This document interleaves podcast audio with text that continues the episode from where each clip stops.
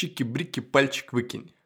Так, Аризона, выходи. Пацаны, осталось пять. Чики-брики, пальчик выкинь.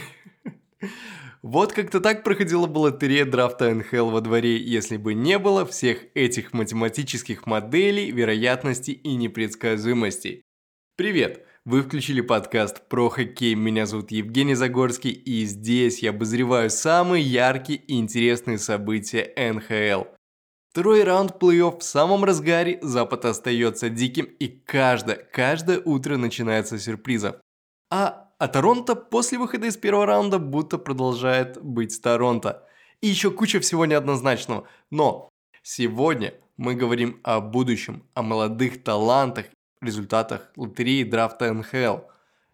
Этот класс называют одним из самых сильных за последнее время, а игроки первых выборов способны изменить франшизы. В общем, будет интересно, немедлим и начинаем Сами знаете, после звука штанги.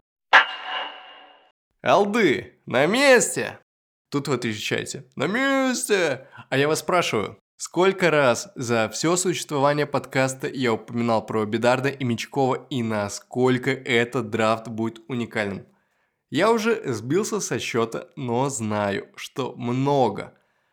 И на это есть причины.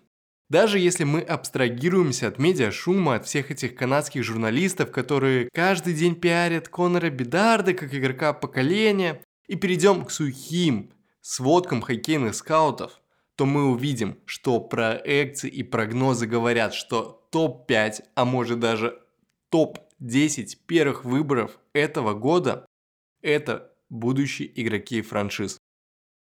Это парни, которые могут стать прямой ассоциацией с клубом, какими являются Кросби, Овечкин, Макдэвид и так далее. Ну, идею вы поняли, в общем. Этот год драфта часто сравнивают с 2015, который, как мы видим, принес в лигу ну, очень много суперзвезд. Тогда под первым номером выбрали робота Конора Макдэвида, под вторым ушел Джек Айкел, под третьим Дилан Стром, под четвертым Мич Марнер, под пятым Ноа Ханифин. Ну ладно, тут вопросик.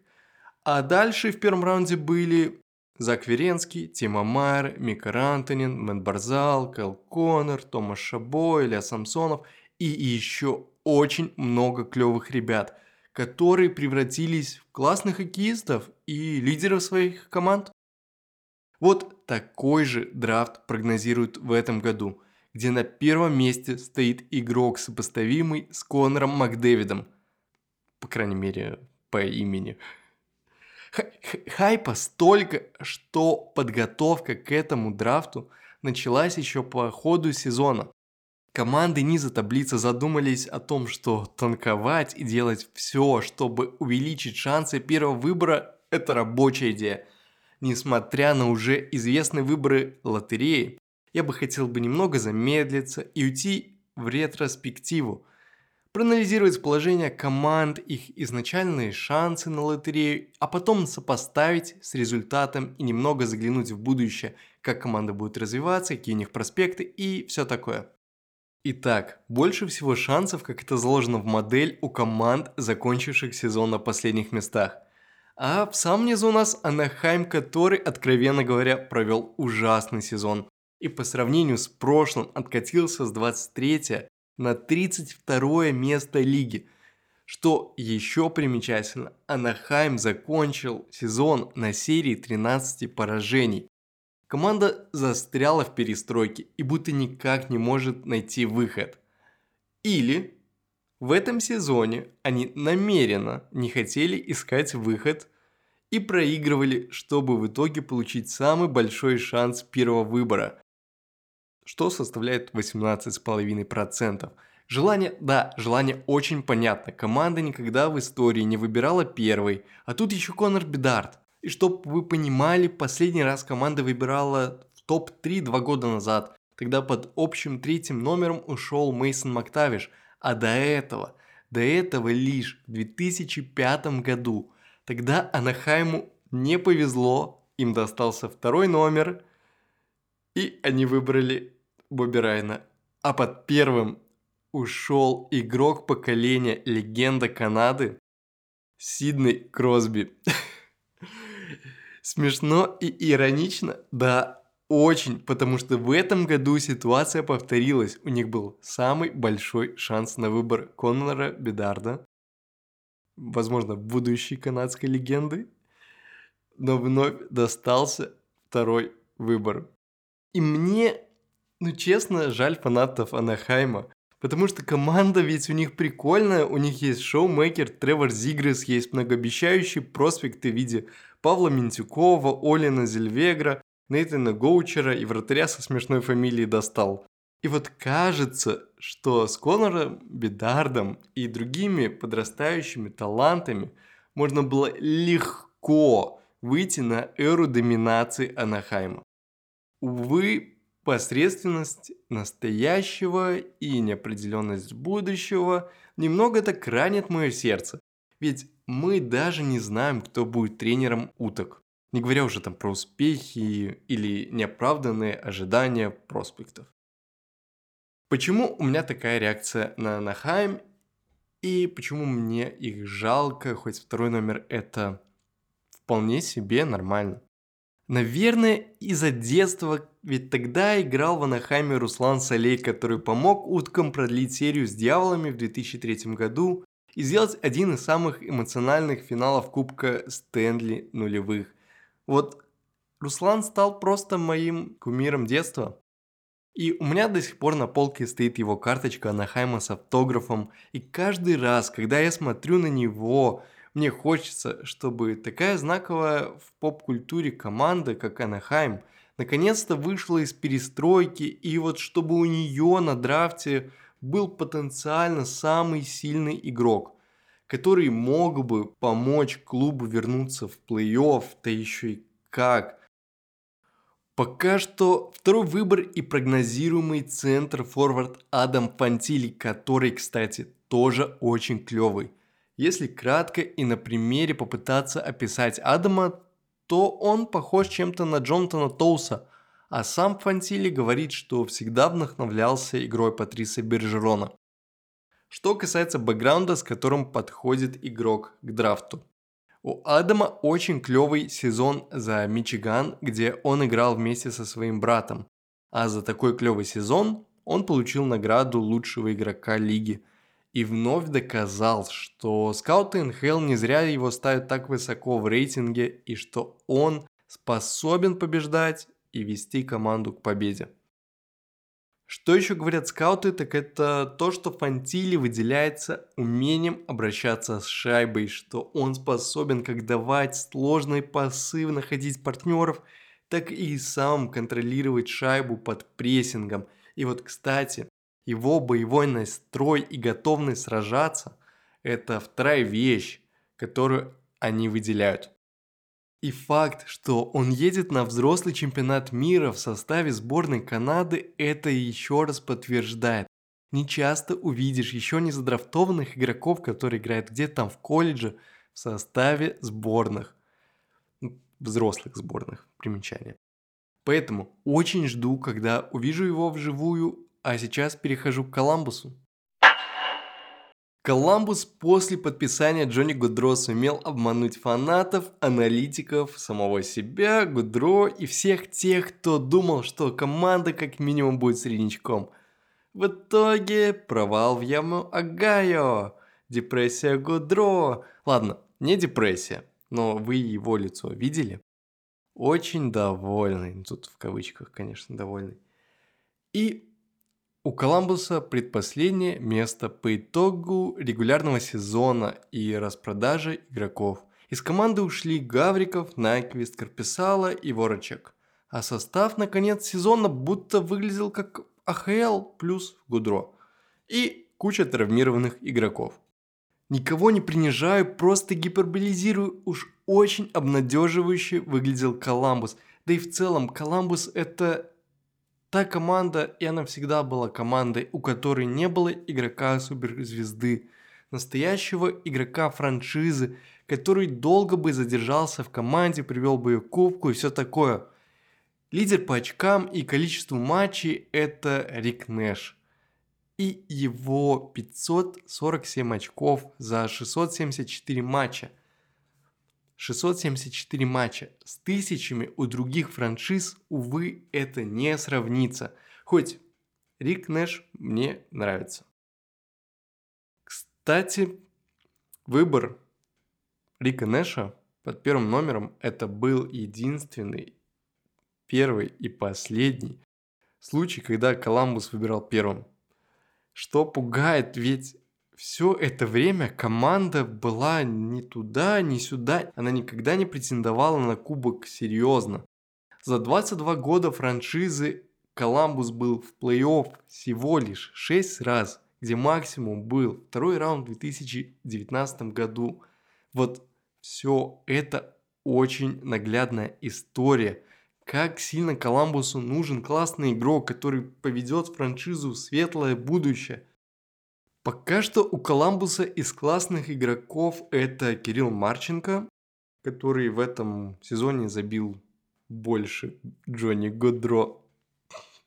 Праворукий молодой защитник Давид э, Джиричек и еще один защитник, но уже леворукий э, Дентон Матейчук правый вингер э, Джордан Дума и еще несколько потенциально клевых парней, в числе которых Дмитрий Воронков.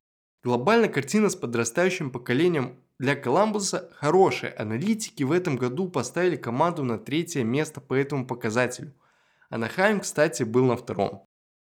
Но вот громкой и такой явной звезды лиги я все же не вижу – Возможно, этот драфт может изменить ситуацию для Коламбуса, возможно, нет.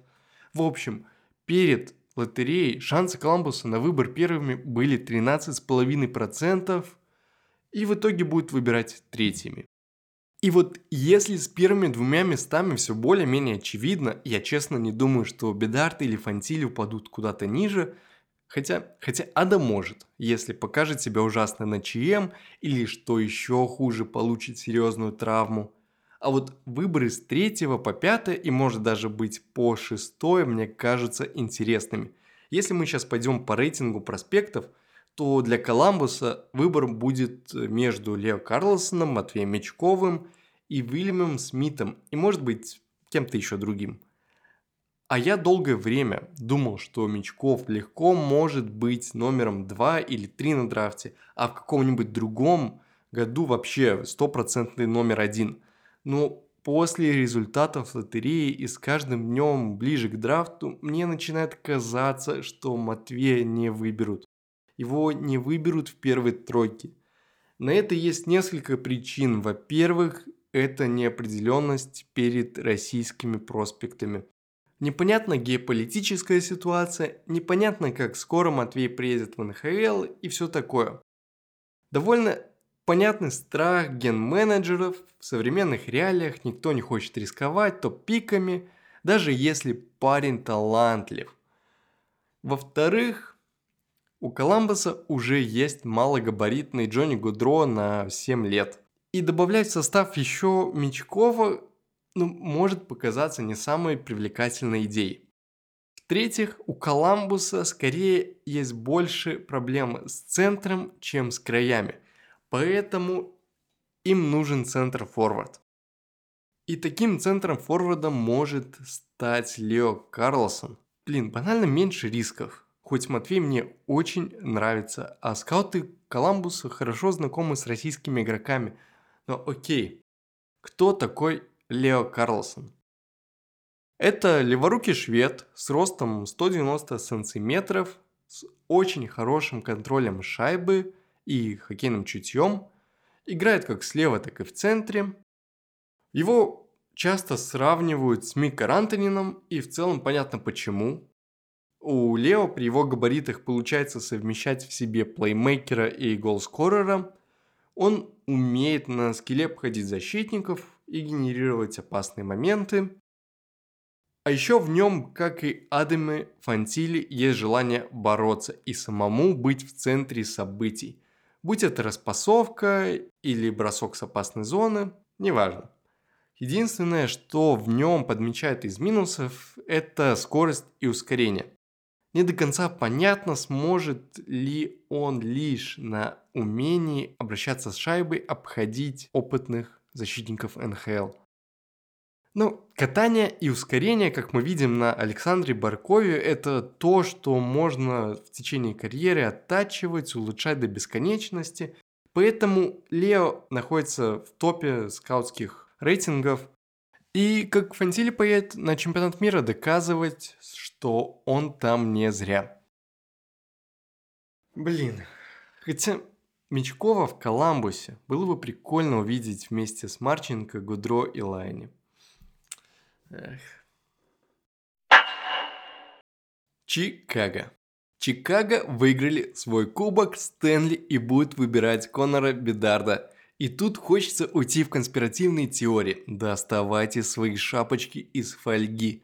Больше всего шансов на победу в драфте было у команд, чей хоккейный рынок – откровенно говоря, был не очень. А тут из Чикаго уходит звезда Кейн, Тоус старит и тоже, скорее всего, уходит. Династия заканчивается. И что же нужно сделать, Лиги? Правильно, заменить одного игрока франшизы на другого и делать дальше деньги. После выигрыша лотереи фанаты Чикаго раскупили все сезонные абонементы общей стоимостью в несколько миллионов. И что сказать, самая изящная перестройка и совсем не подкрученная лотерея. И это, напомню, клуб, чей видеотренер домогался игроков, потом угрожал бейсбольной битой, а клуб и лига все это покрывало. Добро пожаловать, Конор Бедарт. Во. Да, да, это все конспирология. Лотерея работает по сложному принципу. Компьютером сгенерированные числа на шариках и тысячи возможных комбинаций. Бла-бла-бла. Но что я хочу сказать, что среди всех команд типа Филадельфии, Коламбуса, Аризоны, Сан-Хосе, которые очень нуждаются в первом выборе драфта, тем более в этом году, драфт выигрывает команда, которая, во-первых, откровенно танковала, а во-вторых, которая уже выбирала один раз первыми. Тогда выбрали Патрика Кейна, а с ним потом выиграли три кубка Стэнли. И честно, честно, уже хочется увидеть эру доминации других команд, а не опять Чикаго. После десятых у меня до сих пор усталость от Чикаго. А мне кажется, что эта доминация опять будет. До Конора Бедарда у Чикаго с проспектами было все хорошо, они оценивались как топ-5 команда для будущего. У них есть топ-проспекты в центре, на краях и в защите, а также два потенциальных вратаря, один из которых, Арвид Содлсторм, уже стартанул в этом сезоне и имел статистику отраженных 89,4% ну, типа норм для Чикаго. А самое классное, что у Чикаго очень много гибкости в зарплатной ведомости. Тяжелые контракты Кейна и Тоуса заканчиваются, как и заканчивается контракт Никиты Зайцева на 4,5 миллиона. Нападение по большей части состоит из контрактов менее миллиона и собрано из молодежи которая просто не прижилась в других местах и была обменена в Чикаго. Таким образом, у Чикаго и его ген-менеджера Кайла Дэвидсона есть уникальная возможность задрафтовать игрока поколения и под него, только под него одного потом собрать всю эту команду. Ух. Давайте уже про Конора Бедарда. У меня нет сомнений, что он уйдет под первым номером. Это не Шейн Райт, это не Капо Како, это игрок, которого сравнивают с Конором Макдэвидом, и на это есть причины. Давайте я буду еще одним утюгом хоккейного мира и расскажу, почему Бедарт это номер один этого драфта и потенциальный игрок поколения. Конор это такой канадский парень из Ванкувера, который посвятил всю свою жизнь хоккею и никогда не отходил от своей мечты, несмотря на все преграды в жизни, а преград было достаточно. В возрасте 12 лет Конор сломал правую кисть и повредил зону роста. Как обычно это бывает, врачи выразили скепсис и предупредили, что повторная травма может остановить рост руки и она останется маленькой навсегда. И, конечно же, Конора Бедарда это вообще не остановило, он продолжил доставать соседей своими бросками по воротам, что стоят у него за домом. Но начал делать это немного по-другому, начал делать это левой рукой. И вот такое упрямство и компенсация травмы правой кисти за счет левой сформировала у Бедарда тот самый уникальный бросок на прямых руках и то тоу-дрэг движение перед броском. Именно бросок Конора отделяет его от всех других проспектов на этом драфте. Смотрите, праворукий центр, который отлично владеет как правой, так и левой рукой, плюс имеет хорошее катание и чувство игры – а самое главное, работоспособный и трудолюбивый. Что еще нужно? Лично я больше ведусь не на бросок и катание. Это можно по ходу карьеры развивать и совершенствовать, сколько на его желание совершенствоваться. Вот в этом я как раз таки и вижу сходство с Конором Макдэвидом. Макдэвид же – это машина, которая летает по льду не потому, что он гепард в хоккейной форме, а потому, что он серьезно подходит к тренировкам и не перестает работать над собой. И вот таким вот, мне кажется, и Конор Бедард. Парнем, который будет идти к мечте и сиять на льду и вне. Несмотря ни на что. И Чикаго, как бы я там ни говорил о несправедливости, это хороший вариант – явно лучше, чем Агаю. Потому что у города есть культура хоккея, есть большая фан-база, а у ястребов статус OG6 и целая династия, которую Конору еще продолжать. Ну смотрите, про первые три команды этого драфта я уже рассказал. Относительно результатов сезона они немного перемешались, но не критично. Первыми выбирают Чикаго и выбирают Бедарда, потом идет Анахайм и потенциальный Фантили, далее третьим идет Коламбус и, скорее всего, Лео Карлсон. Четвертое, пятое, шестое, седьмое по шансам соответствуют результатам лотереи, там далее опять небольшая перетасовка и опять не особо критично. Особенно если учитывать, что порядок выбранных имен после первой тройки и пятерки довольно сложно предсказать. Там команды чаще выбирают под свои нужды и стиль, и реже идут от именитости игроков, хайпа, медиа и так далее. Но о ком я бы еще хотел поговорить, на ком подробнее остановиться, так это на Матвее Мечкове и Сан-Хосе, возможно, Сан-Хосе. Во мне живет надежда, что ген-менеджеры не засуд и не упустят шанс взять себе Мечкова – и кажется, что это должны сделать Сан-Хосе. Потому что, банально, из всех команд первой пятерки у Акул хуже всего обстоят дела с проспектами. И в рейтинге по этому показателю они занимают 17 место. И я бы на месте Майка Грайера, ген-менеджера, рисковал бы и пытался заполучить к себе звезду, нежели выбирал что-то там среднее, но безопасное. Просто когда я смотрю на состав Sharks, то я задаю себе вопрос, а кто тут звездный игрок? Чьи джерси продавать, кроме как Эрика Карлосона, ну, который тоже стареет. Окей, есть еще Томас Хёртл и дядька Логан Катюр. Но проблема с ними, что они не делают шоу. Они хорошие игроки, но франшизе, у которой из-за местоположения хоккейный рынок как бы не очень, они не помогают, не помогают как бизнесу.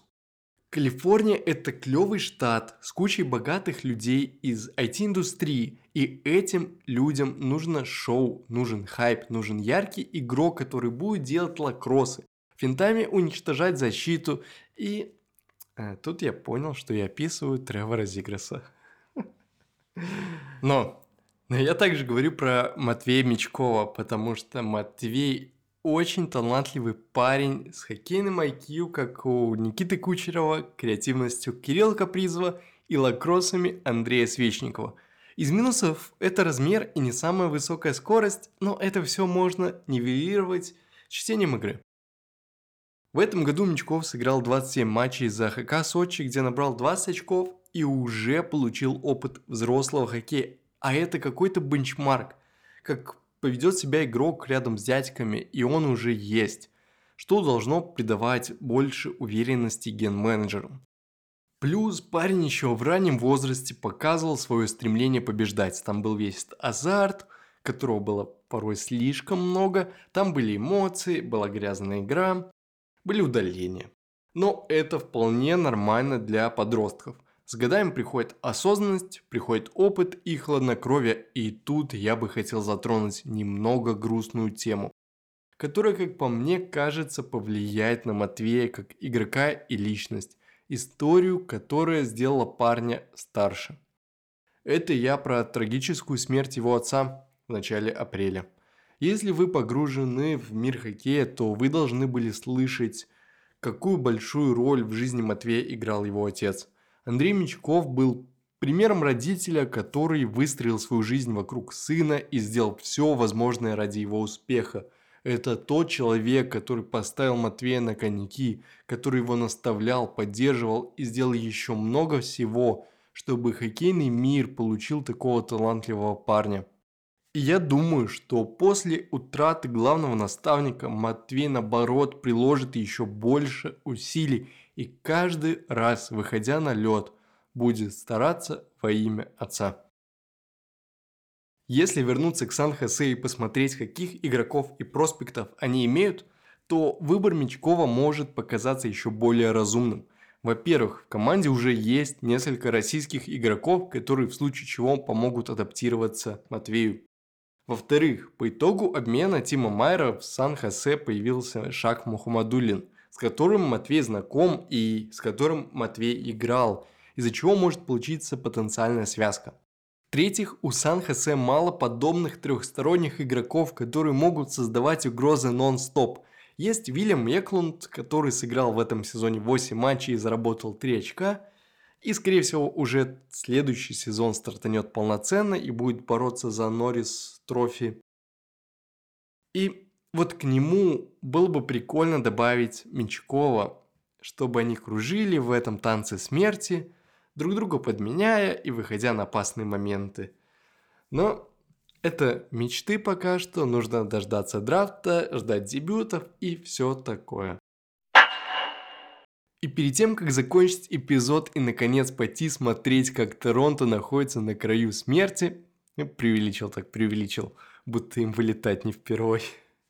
Я хочу упомянуть несколько команд, которых мне жаль, которые заслуживают, ну может не заслуживают, а которым скорее нужен игрок поколения, тот самый игрок, который мог бы изменить их судьбу. И из таких команд это, во-первых, Филадельфия Флайерс. Я уже насмотрелся тиктоков от фанатов, которые умоляют продать клуб, уволить менеджмент и Тартареллу – Короче, классические нарративы для клуба, который потратил последние лет пять, а может даже больше, в отрицании, насколько они плохи и как сильно им нужны кардинальные изменения. У клуба не осталось звезд, нет четкого представления о будущем, зато есть токсичный тренер, который пишет письма фанатам. Вот что он делает.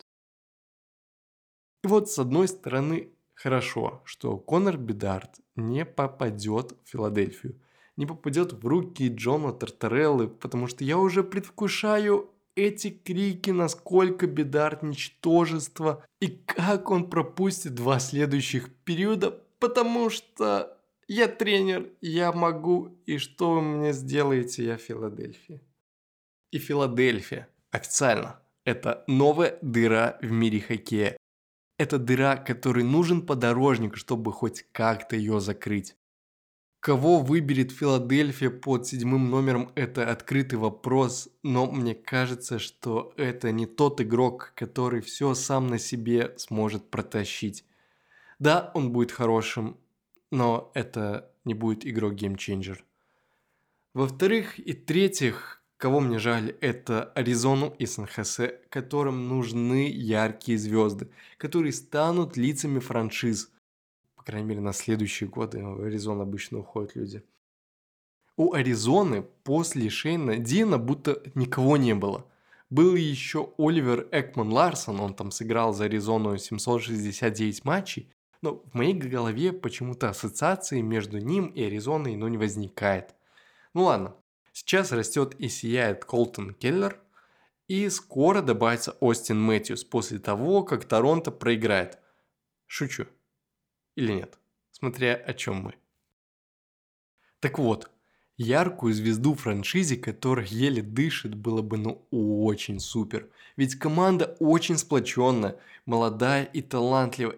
И им пора бы уже двигаться вперед, а не быть хосписом для травмированных игроков. Пока делал этот подкаст, задумался вот о чем.